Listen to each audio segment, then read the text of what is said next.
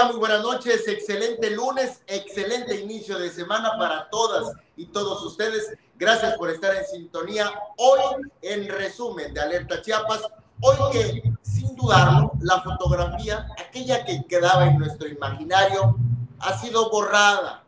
Ha sido borrada porque unos cuantos arbolitos nos harán falta en nuestro paisaje cotidiano. ¿De qué se trata? Se lo decimos esta noche. En resumen, Samuel Revueltas. Eric Ordóñez, ¿qué tal? ¿Cómo estás? Muy buenas noches. Nos toca ahora estar desde la redacción de Alerta Chiapas para comunicarle que lamentablemente en solo una semana, ojo, de lunes pasado a este lunes, se han registrado 2.676 casos de COVID en el estado de Chiapas. Usted tiene en estos momentos, usted está reposando en casa, usted se hizo la prueba en un laboratorio, entonces, evidentemente, no son solo estas las cifras que nos ha dado la Secretaría de Salud. Eric Ordóñez, ¿qué te parece? Comenzamos. Comenzamos, Samuel, con este, esto que a muchas y muchos le duele, le pesa, porque definitivamente es cambiar radicalmente una imagen de nuestra ciudad. Pero más allá de una imagen de nuestra ciudad, es cambiar completamente, estoy hablando, es cambiar completamente algo que de antaño, eh, ya se lo habíamos comentado, Samuel, con esta modernización del libramiento norte y estos dos pasos al desnivel, serían varios árboles derribados y esto ya surtió efecto. Así es, Eric Gordóñez, bastante lamentable las imágenes que podemos apreciar. Es una nota informativa que se la vamos a, a, proyectar en un momento más. Y quiero mencionarles que esto nosotros como Alerta Chiapas incluso ya se lo habíamos referido desde diciembre. Nosotros eh, pudimos tener la información de parte del Cabildo de Tuxtla Gutiérrez del número de árboles que lamentablemente se iban a derribar en el libramiento norte. De manera muy puntual, de manera precisa, nosotros se lo informamos. Un total de 264 árboles son los que aprobó el ayuntamiento para que se talaran. Ojo, hay un comunicado de prensa también que eh, circuló desde la oficina de la Secretaría de Obras Públicas que dirige Ángel Torres Culebro, donde se informa que ya le entregaron al ayuntamiento de Tuxtla Gutiérrez un total de 500 arbolitos, 502 arbolitos, pero ojo acá con esto, que estos 502 arbolitos, mira Eric, ni siquiera cumplen con, las, con los tamaños también en comparación de los árboles que lamentablemente ya fueron derribados. Por otra parte también indica este comunicado que 121 árboles no fueron talados, que fueron trasplantados y de que están haciendo todo lo humanamente posible para que puedan eh, sobrevivir. Ojo, porque las imágenes que nos trajo en este día nuestro compañero Christopher Canter, que estuvo haciendo el recorrido en esta zona, se ven únicamente puras bases de tronco. ¿Qué significa que los árboles fueron mutilados? Evidentemente fuera notorio de eh, que hubieran huecos para poder sacar los árboles y trasplantarlos. No las imágenes, insisto, son bastante elocuentes, se pueden ver bases de tronco. No, no hay imágenes, así como las que estamos viendo en estos momentos, no hay imágenes de que hayan sido trasplantados, no hay evidencia de que hayan sido trasplantados. Esto por supuesto que estas imágenes que nosotros ya las fuimos a levantar en este día, sin embargo, este fin de semana estuvieron circulando a través de las redes sociales de gente que va circulando por la zona, que comenzó a, sacar fotografías y comenzó a distribuirlas a través de las redes sociales. Gente indignada en Tuxtla Gutiérrez ante este evidente ecocidio, que podríamos decir que sí cumple con las normas que se establecen en materia de obra pública, de que yo, Secretaría de Obra Pública, te lo mando a ti, ayuntamiento, para que lo autorices, y el ayuntamiento lo pasa por el cabildo. Es decir, se aplicaron los métodos de las estructuras, sin embargo, lo que no se está aplicando es evidentemente este razonamiento a favor del medio ambiente.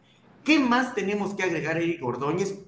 Que también hay asociaciones civiles en materia de medio ambiente y de movilidad urbana a quienes nosotros entrevistamos que lamentablemente dijeron que la obra pública en Tuxtla Gutiérrez está catalogada como secreto. ¿Esto qué significa? La Secretaría de Obra Pública mandó a blindar la información para no entregarla, porque ¿qué quieren saber las organizaciones? Quieren saber cuál va a ser el impacto en materia de medio ambiente y en materia de movilidad que van a traer estas obras. Pues resulta que no les han contestado y ni les van a contestar, porque la, esta, eh, eh, toda la información está catalogada como secreto y evidentemente no se las van a poder brindar. Ojo ahí que hay un tema bastante grave por una parte de transparencia, pero por otra parte también de medio ambiente. Fíjate que lo que está transparentado también, Samuel, es que cuando se hizo la construcción, cuando se empezó la construcción del libramiento, del primer paso de nivel sobre la 11 Poniente Libramiento Sur, hubo también la misma exclamación, el mismo reclamo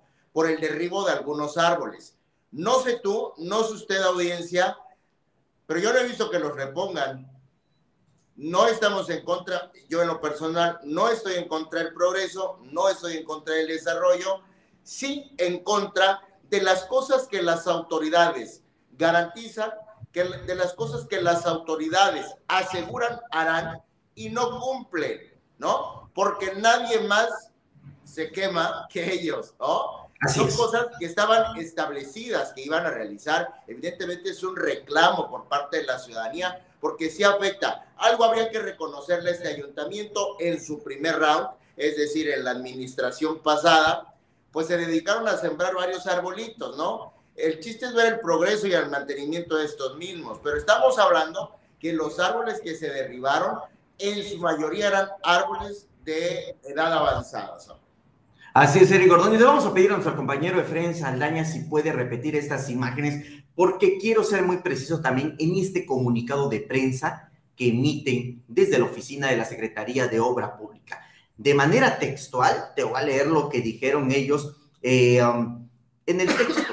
Dice de manera textual que tanto Ángel Torres como Carlos Morales refrendan el compromiso de continuar trabajando con estrategias sustentables y sostenibles encaminadas a cuidar y proteger el medio ambiente. Creo que estas imágenes, insisto, son elocuentes y dan cuenta de que no están trabajando ni el uno ni el otro con estrategias sostenibles, como afirma su comunicado de prensa.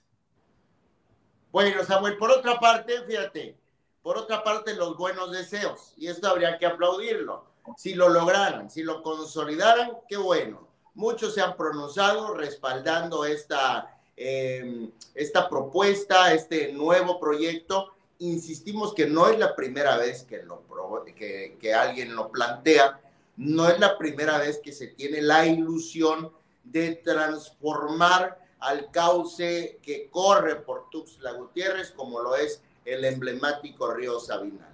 ¿Cuántas historias no han marcado a este río? Y sobre todo cuántas promesas de administraciones, promesas de administraciones sobre sanitización, sobre saneamiento, perdón, de las aguas, tratamiento de las aguas residuales, etcétera, etcétera, etcétera. Recordarás que en la administración pasada incluso se construye una planta de tratamiento que lo que buscaba era justamente que el Sabinal luciera de otro modo, ¿no? Casi, casi un Venecia al interior de Tuxtla Gutiérrez. Bueno, Hoy de nueva cuenta la propuesta se ha realizado, las autoridades han eh, supervisado estos, este, el inicio de este proyecto, este proyecto que está por ejecutarse y que comienza justamente con un trabajo de eh, saneamiento allí en el río, en el río Sabina. El fin de semana hubo un recorrido en donde hubieron desde em, autoridades locales, hubieron eh, autoridades municipales, estatales, y por supuesto poniéndole el ojo eh, la federación a través de la Cámara de Diputados, Jorge Luis Llave Navarca, presente, eh, estuvo en este recorrido que hicieron incluso abajo del río Sabinal, constatando un buen deseo, lo pongamos así, un buen deseo de transformar al río Sabinal, que miren, ojalá, aunque sea, que funcionen correctamente las plantas de tratamiento, Samuel. Así es, Eric Ordóñez, por supuesto que si se llega a cumplir esto, pues va a ser una de las más sentidas demandas que ha habido de parte de las y los tuxlecos. Híjole, el río Sabinal, han habido historias, las hemos proyectado incluso aquí nosotros como Alerta Chiapas. Hasta Manuel lo quiso componer. Han han deslizado estas historias de familias que incluso llegaban a bañarse ahí, llegaban a lavar eh, ropa y pues bueno, si en algún momento logran hacerlo, insistimos, tantos esfuerzos que han habido, ninguno se ha consolidado hasta el momento, a ver si ahora, a ver si ahora sí, Eric. Ojalá que esta vez sí se nos haga. Así es. Bueno, por otra parte, Samuel, en estas dos últimas semanas se ha sumado 2.676 nuevos casos de COVID. Tan solo el día de hoy arrancamos la semana con 338 nuevos casos en varios municipios como Tuxtla Chico, Berriozábal, eh, Cacahuatán, La Libertad, La Trinitaria, Mazatán, Villacomaltitlán, Ángel Albino Corso eh, y, y otros muchos. Fíjate que estoy notando. ah, por aquí está.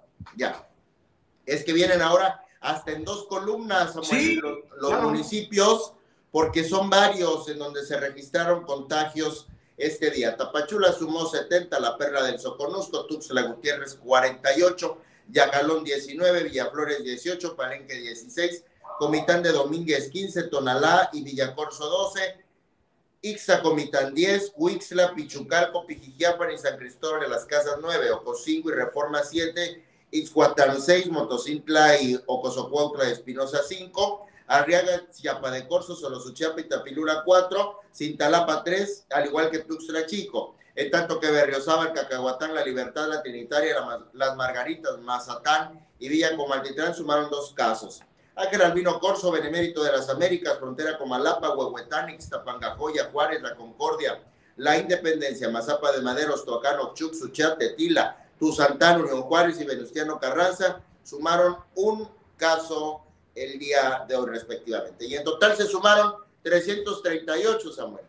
Así es, Eric Ordóñez, en tanto que, checa nada más el dato, creo que es bien importante apuntarlo. De lunes pasado a este lunes, la suma total es de 2.676 casos y hasta eso de manera oficial, porque hay que precisar que esta información que nosotros le estamos compartiendo es la que nos comparte la Secretaría de Salud en estos tabuladores diarios donde informa la situación del COVID y ahora con la variante eh, del Omicron. Sin embargo, sin embargo, también hay que insistir que aparte están los otros datos, los que vienen de la ciudadanía, los que están en estos momentos contagiados, que están en su casa pasando eh, la cuarentena y que en la gran mayoría de los casos es porque se han ido a atender, se han ido a checar en un laboratorio eh, privado cuyos datos no llegan a la Secretaría de Salud y que por lo tanto puede ser incluso mucho mayor el número de contagios. Sin embargo, sin embargo, estos datos que le voy a pasar en estos momentos son los que transmite la Secretaría de Salud. El lunes 24 fueron un total de 325 positivos. El martes 25, 333. Para el 26 fueron 348. Para el 27, 342.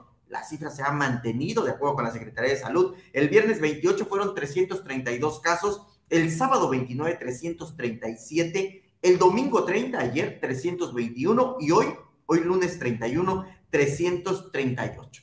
La suma en únicamente una semana son de 2.672 casos, insistimos, de acuerdo con los datos de la Secretaría de Salud. Algunos de los comentarios que nos llegan en estos momentos a través de la plataforma de Alerta Chiapas, como el de Ismael Guzmán Pérez, es que cambien los semáforos.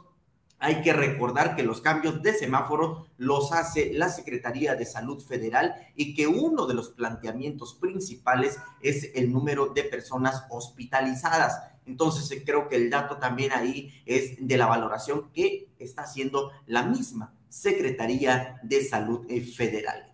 Fíjate, Samuel, a considerar también el aplazamiento al menos de las universidades para el regreso presencial o semipresencial a clases, porque se había establecido en muchos un, eh, un planteamiento de un regreso, repito, semipresencial, todavía a distancia y manejando algunos grupos de manera presencial. Eh, grupos pequeños en determinados días para que no se juntara la comunidad estudiantil, pero hubo de, nueva cuenta hasta el número, ante la alza de contagios, hubo este aplazamiento para iniciar al menos el 14 de febrero algunas, en algunas universidades. No así algunas escuelas de nivel básico, que estas sí están laborando eh, normal. Hoy muchas retomaron las clases presenciales en medio, como la Camilo Pintado, por ejemplo, en medio Samuel, de eh, un repunte en el número de contagios. Así es, Eric Ordóñez. Desde momento las recomendaciones tenemos que seguirlas transmitiendo y las que ha dado la misma institución, el de seguir, el seguir, por supuesto, las medidas de sana distancia. Es lo único que se puede hacer en tanto de que si puede, en la medida de lo posible, evitar también los centros donde hay aglomeraciones, llámense restaurantes, antros, eh, bares, el mismo mercado, los mercados más bien que hay en el estado de Chiapas, pues en la medida de lo posible que lo puedan hacer pues eh, también sería bastante benéfico. Ojo, también las actividades, pues, Eric, ya es muy difícil de que se puedan eh, eh, frenar. Al final de cuentas, hay una actividad económica que se tiene que desarrollar. Ya nos quedó bastante claro, por supuesto, el hecho de que las actividades, el que se frenen es un tanto difícil y esto a consecuencia de que en Chiapas es uno de los estados más pobres del país. Claro. Bueno, con esto finalizamos, Samuel. Creo que no hay felicitaciones para el día de hoy. Me parece que todavía no. No, ¿ah? Y si no, ya mañana las recordamos y las decimos todas Ah, yo sí iba a mandar una felicitación, por cierto. Échale. Sí, como no, al buen amigo Romeo Tapia, que hoy está cumpliendo años. A él le mando un saludo afectuoso. Su regalo de cumpleaños, mi querido Romeo. Hay que quede.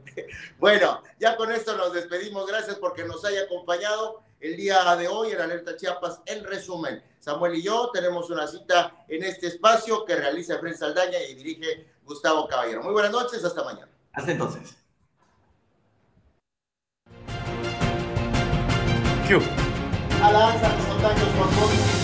Alerta Chiapas crece y se innova por ti. La Comisión de Justicia del Congreso del Estado dio en... Por primera vez la Fuerza Policial de Chiapas reconoció la existencia. Nos encontramos en la novena sur, entre octava y novena poniente, y hace unos momentos un motorrepartidor de la empresa Mandaditos fue impactado por... Eh, Se parte de nuestra comunidad. Infórmate en tiempo real y haz que tu voz cuente. Alerta Chiapas.